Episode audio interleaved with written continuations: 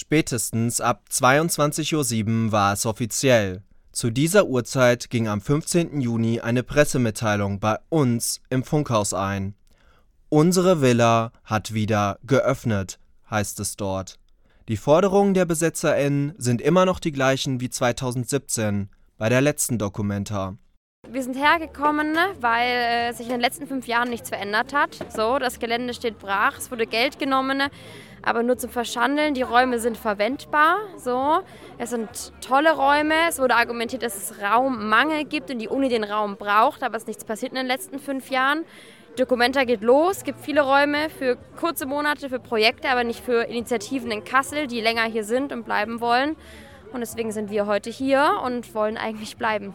Schon 2017 forderte man das Gelände der Villa Rühl. Nach wie vor wolle man aus der Villa Rühl ein soziales Zentrum für Kassel machen. Damals war das Eigentum der Universität Kassel für 17 Tage besetzt. Dieses Mal waren es nur wenige Stunden aber der Reihe nach. Die ersten Meldungen über die Besetzung machten schon am frühen Abend die Runde, viele Stunden vor der offiziellen Presseerklärung. Circa gegen 21:30 Uhr hatte sich dann eine kleinere Ansammlung von Menschen in der Mönckebergstraße zu einer Mahnwache zusammengefunden.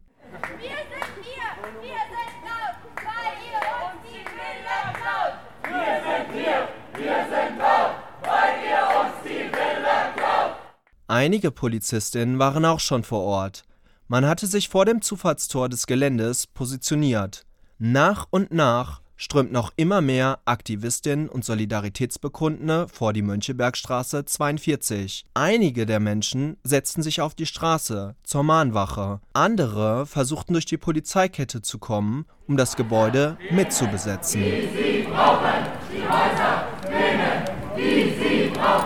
Eine kleine Anzahl an Menschen habe dann auch die Polizeikette durchbrechen können. Allerdings wurde die Polizeipräsenz innerhalb weniger Minuten stärker. Ein weiteres Eindringen von Seiten der Aktivistin wurde so unmöglich.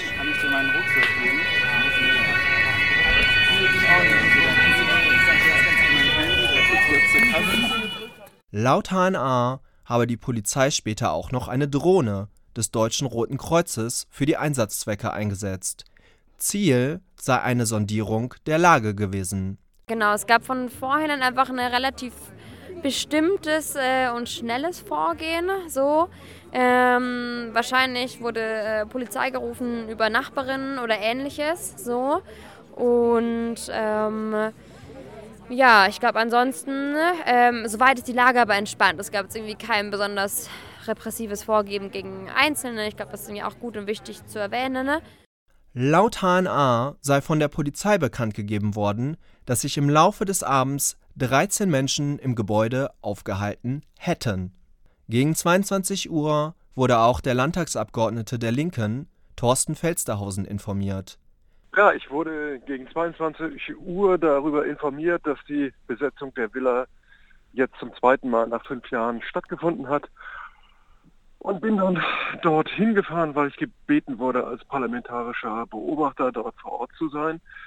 Ähm, das Gelände war weiträumig abgeriegelt äh, mit Polizei in voller Montur, mit äh, dem äh, Pfefferspray im Anschlag, machte einen sehr martialischen Eindruck, während auf der anderen Seite ungefähr 100 Personen auf der Straße saßen ähm, ja, und da verweilten. Etwa zeitgleich befanden sich die Aktivistinnen in Verhandlungen. Ich glaube, der spannende Teil wird tatsächlich, ähm, wie die jeweiligen Verhandlungen laufen werden mit äh, Uni und mit ähm, ähm, Polizei. Auch die Menschen im Haus wurden mit ihren Bedürfnissen und Wünschen am Verhandlungsprozess beteiligt. Genau, den Leuten ähm, geht's gut, wir sind in Kontakt mit allen, es geht allen gut, so ähm, doch ein stetiger Kontakt zwischen was passiert hier draußen, was passiert drinnen, wie laufen die Verhandlungen, auch um Leute mit einzubeziehen, was, was fühlt sich gut an und gleichzeitig sind Leute ähm, ja drin mit Grund. So und deswegen äh, bleiben Leute auch gerade noch,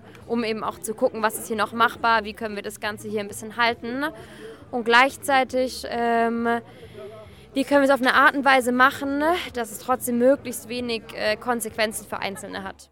Auch Thorsten Felsterhausen, der Landtagsabgeordnete, hat sich als parlamentarischer Beobachter vor Ort ein Bild gemacht. Ich habe dann Kontakt mit den BesetzerInnen aufgenommen, mit ihnen über ihre Perspektive gesprochen und habe dann gleichermaßen mit der äh, mit der Einsatzleitung darüber gesprochen, was ihre Planungen sind. Irgendwann im Laufe dieses Prozesses ist Felsterhausen dann im Rahmen seiner Funktion als Mandatsträger in das besetzte Haus gegangen. Die Situation vor Ort beschreibt er später so. Das, was ich wahrnehmen konnte, ich war ja nicht die gesamte Zeit über da, aber war es eine recht entspannte Situation. Ähm, entspannt insofern, als dass dort nichts äh, vorbereitet wurde oder, oder ähnliches. Ähm, natürlich war immer die Frage, stürmt die Polizei das Haus? Ähm, welche, welche Maßnahmen sind jetzt polizeilicherseits irgendwie beabsichtigt? Ähm, aber ansonsten haben sich die Leute dort in dem, in dem Haus aufgehalten und haben das Haus nachher so verlassen, wie sie es auch vorgefunden haben. Gegen circa halb drei in der Nacht gab es dann endlich eine Einigung. Die Besetzerinnen hatten dann gesagt, sie wären, sie können sich vorstellen, ähm, dass das ähm, Gebäude und das Gelände zu verlassen, wenn es keine Personalienfeststellung gibt. Ähm, das schien kurzfristig noch daran zu scheitern, dass es einen Strafantrag der Uni gab wegen Hausfriedensbruch, aber die Uni hat sich dann entschieden, den offensichtlich nicht aufrechtzuerhalten sodass es dann eben auch der Polizei möglich war, auf weitere Maßnahmen zu verzichten. Man konnte also unerkannt und unbeschadet das Gebäude wieder verlassen. Allerdings sprachen die BesetzerInnen gegenüber der HNA auch von einer Ingewahrsamnahme. Diese solle sich laut Felsterhausen früher ereignet haben. Details hierzu seien ihm auch nicht bekannt. Auf der Straße wurden die BesetzerInnen unter großem Jubel von den UnterstützerInnen in Empfang genommen.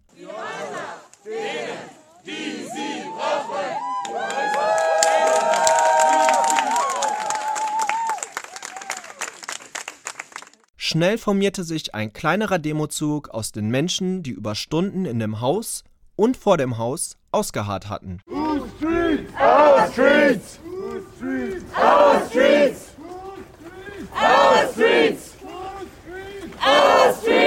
Unten am Café Desaster löste man sich dann wieder auf und alle gingen ihrer Wege. Die Universität Kassel zeigte sich auf Anfrage sehr erfreut, dass die Situation ohne Eskalation friedlich aufgelöst werden konnte.